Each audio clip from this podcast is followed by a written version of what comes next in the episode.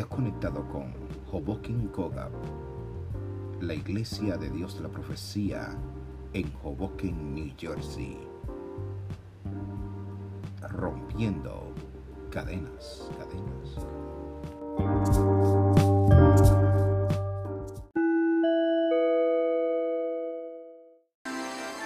En este día, Dios mío, nos presentamos delante de ti. Queremos que tu Espíritu Santo trate, Dios mío, con nuestras vidas. Necesitamos, Señor, la iluminación de tu Espíritu. Mira la situación por la que estamos pasando. Pedimos que tu Espíritu Santo extienda tu mano de misericordia sobre las familias que están siendo afectadas. Extiende tu mano de misericordia sobre aquellos que han perdido tus seres queridos. Oh Dios mío, de manera tal que ellos puedan sentir la paz, tranquilidad y resignación. Dale sabiduría, oh Dios, a los médicos que día tras día están esforzándose por encontrar la solución.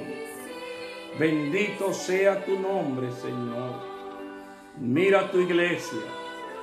En estos momentos te pedimos que tu Espíritu Santo la unifique.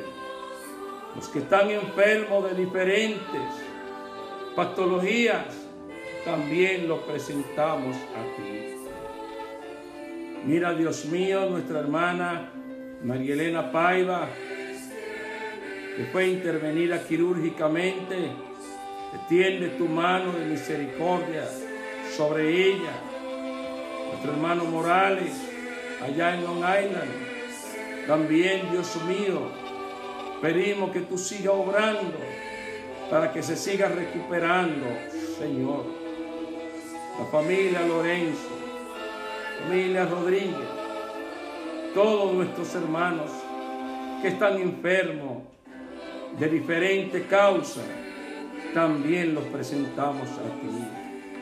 Oh Dios mío, extiende tu mano de misericordia sobre aquellas familias que han perdido su trabajo por causa de este mal que ha llegado sobre la tierra.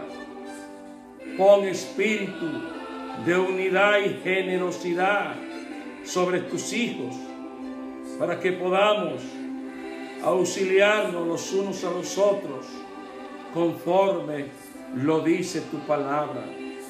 Una vez más, pido por mis familiares que hemos pasado por la pérdida de nuestra Madre Señor, para que tú le des resignación, le des paz y entiendan que se ha ejecutado tu soberana voluntad sobre tu sierva.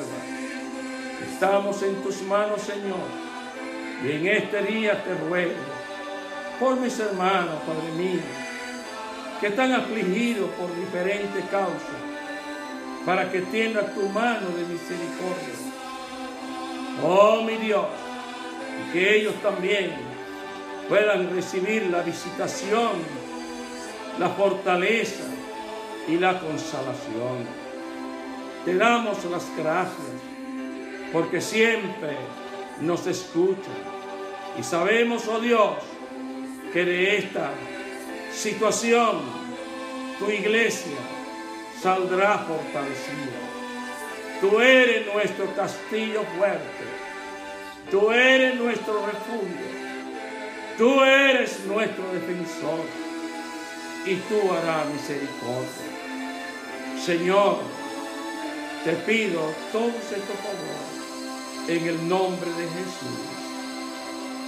Amén y amén. Mis amados hermanos, que el Señor les bendiga.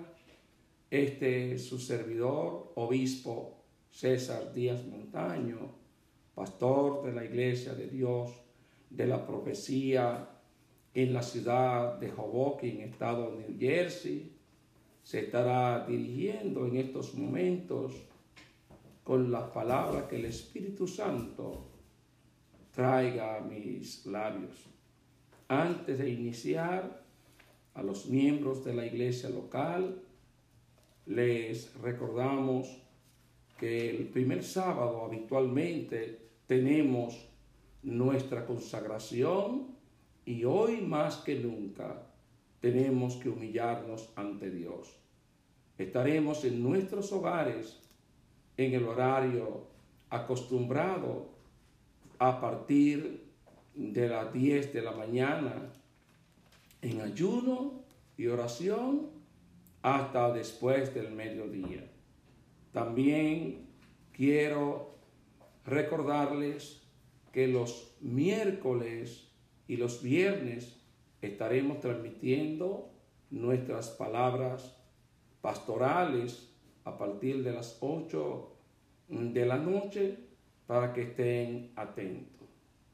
Quiero también aprovechar el momento para darle las gracias a todos los hermanos que nos han llamado para darnos una palabra de aliento y confortarnos por la partida con el Señor de nuestra Madre.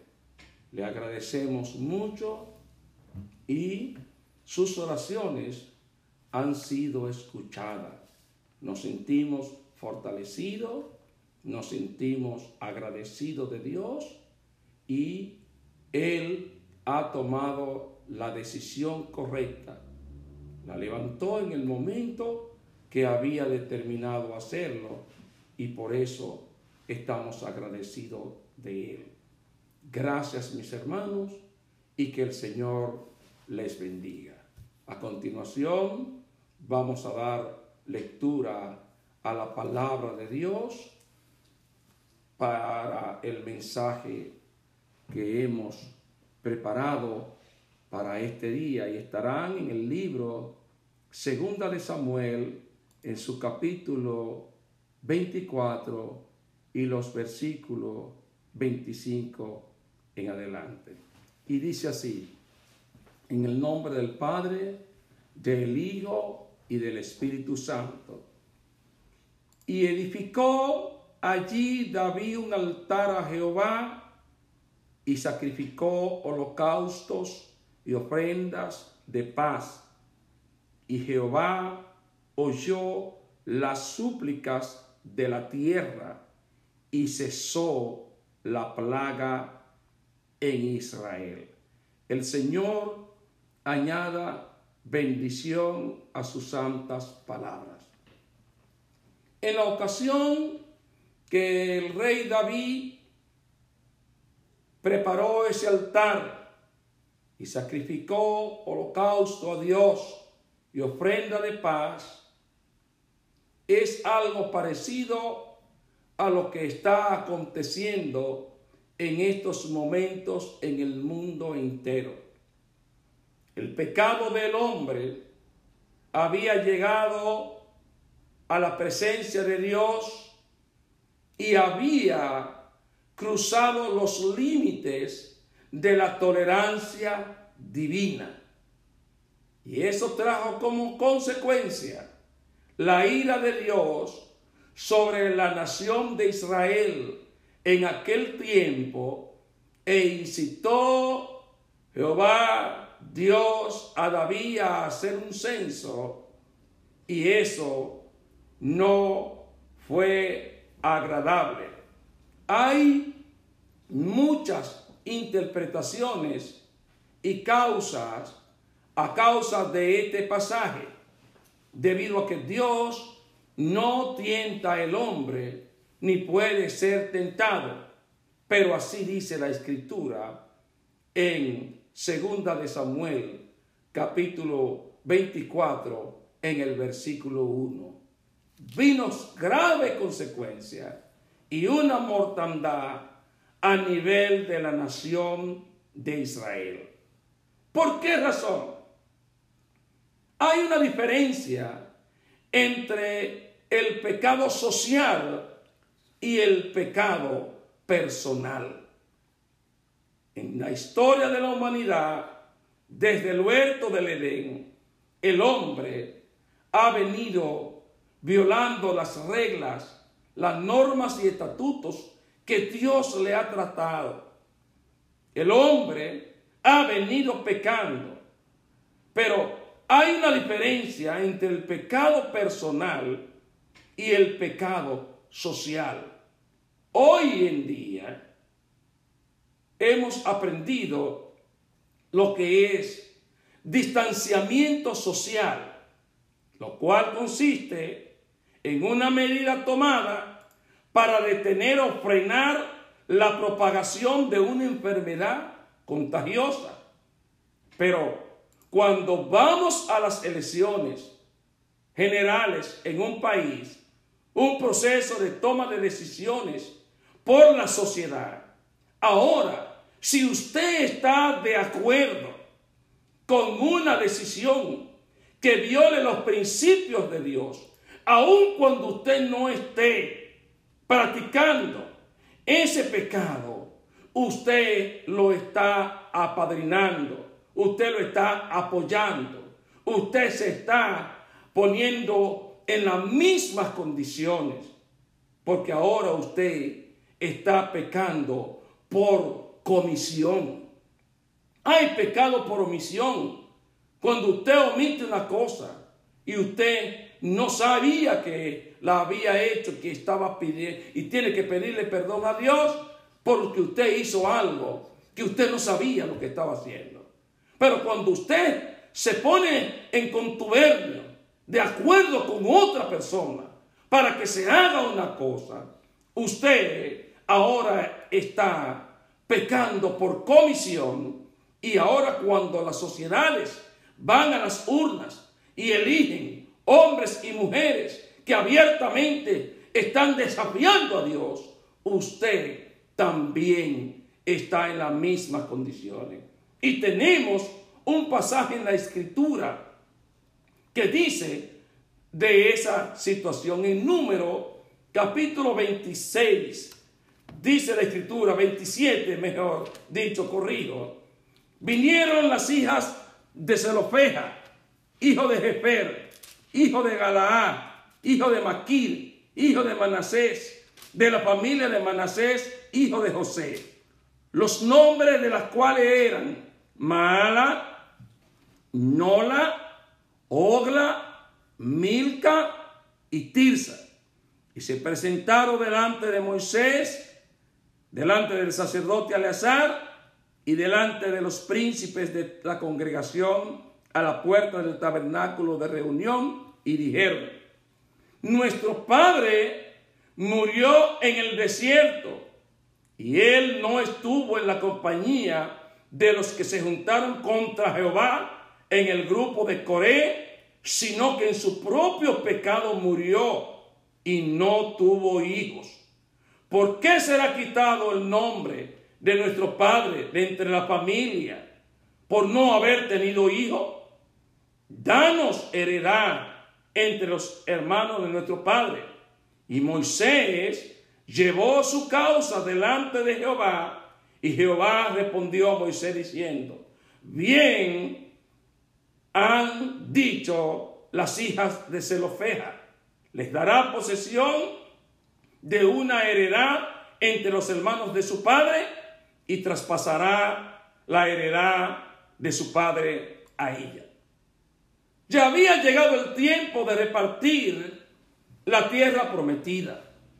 La ley del levirato decía que las posesiones debían ser repartidas a los padres, a los hombres. En ese tiempo todavía, antes de ese episodio, las mujeres no heredaban, pero ahora su padre había muerto. Eran un grupo de jóvenes y no tenían herencia. Y le dicen, nuestro padre murió en su propio pecado. Esto es lo que queremos resaltar. Y esto es lo que queremos entender. Mis propios pecados son diferentes a los que pecó Coré, Datán y Abirán, y un grupo de 250 levitas que se rebelaron y eso ellos se lo dijeron a Moisés. Nuestro padre murió, no estuvo en la compañía que se juntaron con el grupo de Datán, Abirán y Coré. Vamos a ver cómo usted y yo o una nación puede participar en una rebelión contra Dios, como se está haciendo ya en el mundo entero. El aborto es un crimen porque el que da la vida es Dios y es el único que tiene derecho a quitarla. Y no hay estadística de cuántos abortos se cometen diariamente en el mundo. No existe una guerra que mante tantos niños que van por la cloaca, que se van a través de los inodoros y que nadie lo ve. Si se enterraran en una urna de 12 pulgadas por 12 pulgadas, por ser tan pequeño, es posible que en cada ciudad o en cada nación fueran miles y miles de hectáreas para poder poner un cementerio para los crímenes que se hacen contra los niños que ya están en el vientre de su madre y que son niños. La escritura dice sobre un profeta, desde el vientre de tu madre yo te conocí. Desde el vientre de tu madre te dijo el profeta a las naciones. ¿Cuántos pastores, cuántos ministros, cuánta misionera lo han matado a través del aborto después que ya Dios los había señalado para su obra y más aún lo que no tenían esos ministerios fueron criminalizados desde el vientre de su madre. En países como Canadá, Estados Unidos, Uruguay, India, los países de la antigua órbita soviética y la mayoría de los países de Europa, el aborto es legal a petición o demanda de la mujer durante ciertos periodos. ¿Cómo ha participado las naciones enteras cuando se organiza una elección general con el propósito de elegir las autoridades que van a dirigir la nación y se incluye una cláusula que diga, si usted está de acuerdo con esta situación, marque sí, si no está de acuerdo, marque no. Todos los que han dicho que sí, que se debe legalizar ese tipo de crimen, ya se mancharon las manos. Aunque no lo hayan hecho, aunque no lo hagan, aunque no estén en estado de gestación, ya dijeron que sí, que están de acuerdo con que se viole a Dios en su palabra y se maten las criaturas. Asimismo acontece con el matrimonio homosexual. El matrimonio homosexual ya es legal en 30 países. Una lista a la que se suman una docena de estados que permiten las uniones civiles de personas del mismo sexo, con derechos iguales o similares a los del matrimonio, pero sin esa denominación. En el último país, el último país en reconocer el matrimonio entre personas del mismo sexo ha sido Ecuador. Lo ha hecho por la vía judicial después de que la Corte Constitucional haya emitido un fallo histórico a favor de estos matrimonios y exige a la Asamblea Nacional que se comience el proceso. Pero más aún, en estas elecciones que se están organizando en la nación americana para el mes de noviembre, de este año en Estados Unidos, ya Peter, no voy a mencionar su nombre porque se me dificulta pronunciarlo bien en inglés, un ex militar gay, milenial, que dio la sorpresa en las primarias demócratas al ganar el caucus de Iowa. Tras un caótico, cuestionado recuento Finalmente salió humo blanco en el cauco de Iowa y el exalcalde Peter se impuso con un ínfimo margen sobre el matrimonio gay, eh, sobre el senador Benny Sanders. Perdónenme. Ahora tenemos que preguntarnos. El que destruyó las ciudades de Sodoma y de Gomorra habrá cambiado de parecer. Ya no, eso no es el, el pecado más aberrante que haya conocido la humanidad. ¿Por qué se le dice sodomista a los que practican ese pecado?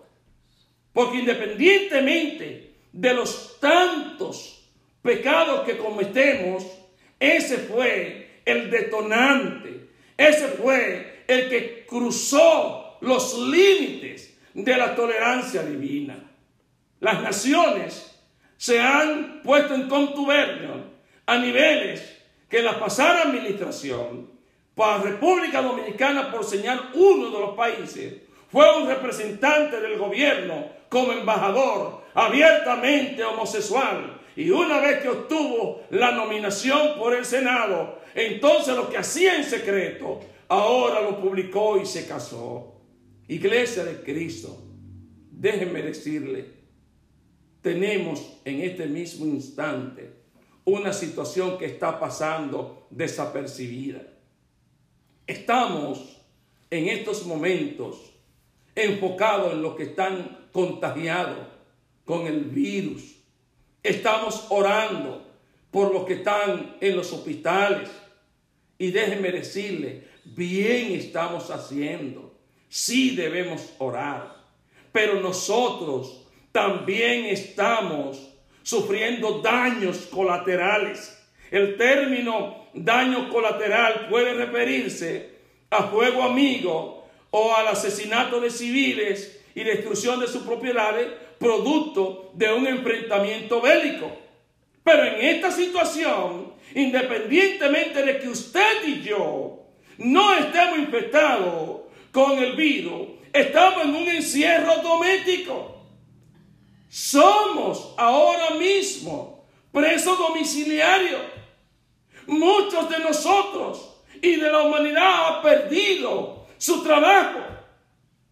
Destrucción para una economía que si bien es cierto, por muchos años hemos estado esperando una tercera guerra mundial, porque los resultados al final de una tercera guerra mundial es el colapso total de la economía y por consiguiente la necesidad de que se instaure un gobierno que va a ser totalitario y será el gobierno del anticristo para que repare los daños de esa guerra.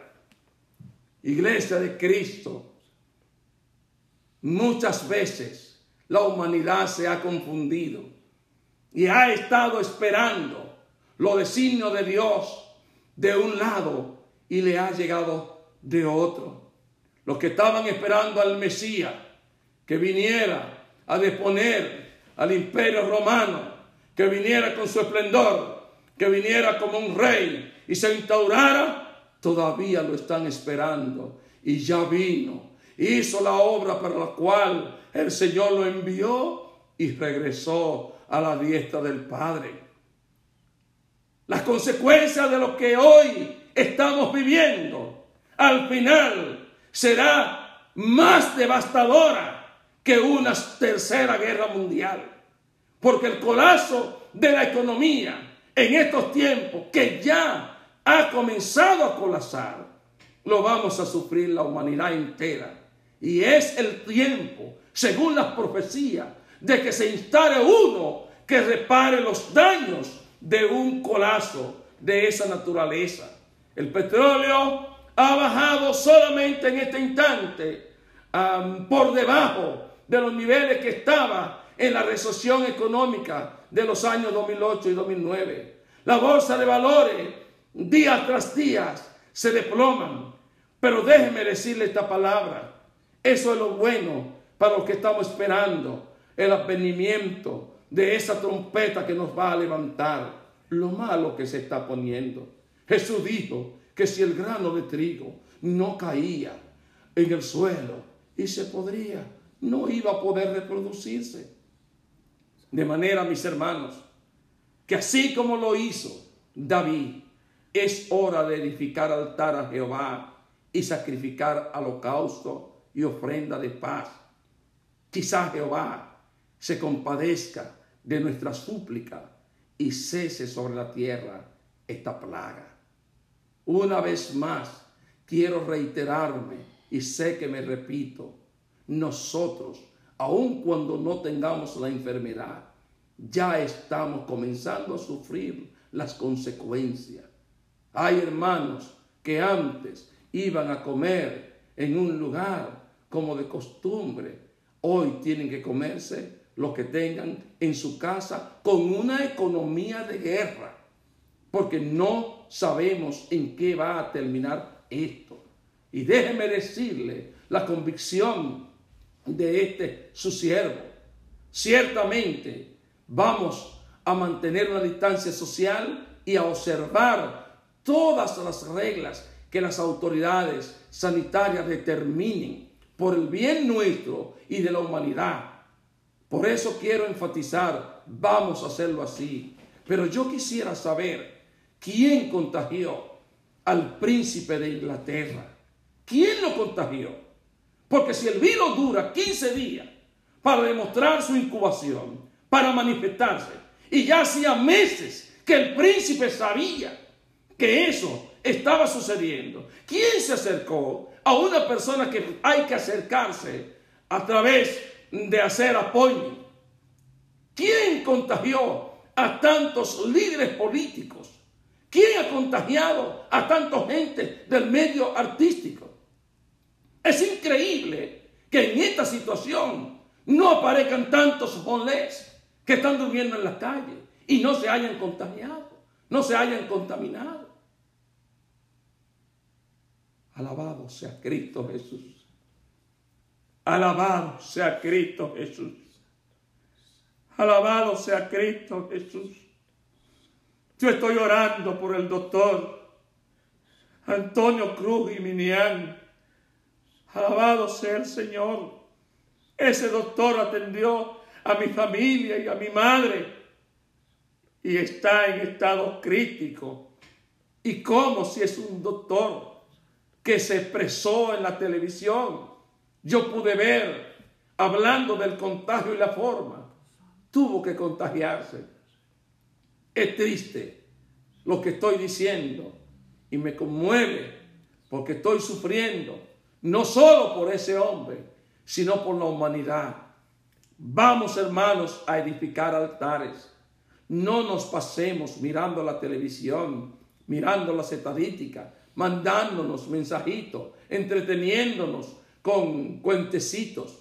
Es hora, hermanos, que usted y yo estemos en una actitud de dolor delante de Dios, no solo por la humanidad, nosotros mismos estamos que ni siquiera podemos ir a una barbería a cortarnos el pelo. Es hora de que dejemos de estarnos riendo con los chistecitos que nos mandamos en WhatsApp. Y quiero decirle, yo también he recibido y también he reenviado chistecitos. Hermano, no creo que estemos haciendo bien. Y yo se le voy a decir la palabra que dijo Nehemías. Sí, yo confieso que hemos pecado. Él sabía que también había cometido esos errores y por qué yo no confesar que también lo he cometido. Pero hoy, mis hermanos, pido un llamado al arrepentimiento, que estemos en oración, que estemos en ayuno, que estemos en súplica. Quizá Dios se apiade y tenga misericordia de esta humanidad que ha desafiado a Dios de diferente manera y que la mano de Dios ha venido. Oremos al Señor. Te adoramos, oh Dios, y te bendecimos. Y te damos las gracias en este día. Y una vez más, oh Dios, nos humillamos. Pedimos, oh Dios, perdón, porque sabemos que no hemos estado haciendo lo bueno. Yo, Dios mío, confieso públicamente que quizás he estado distraído en muchas cosas.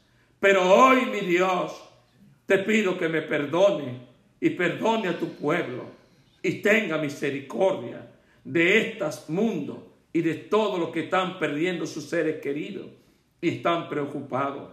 No tengo, Dios mío, cómo elaborar una lista de tantas personas, de tantos líderes, de tantos, Dios míos, que les conozco de nombre, pero te lo presento a todos. Gracias te damos, Señor, en el nombre de Jesús. Amén y amén. Que el Señor le bendiga a mis hermanos y el miércoles, si el Señor los permite, a las 7, a las 8 de la noche estaremos nuevamente con ustedes.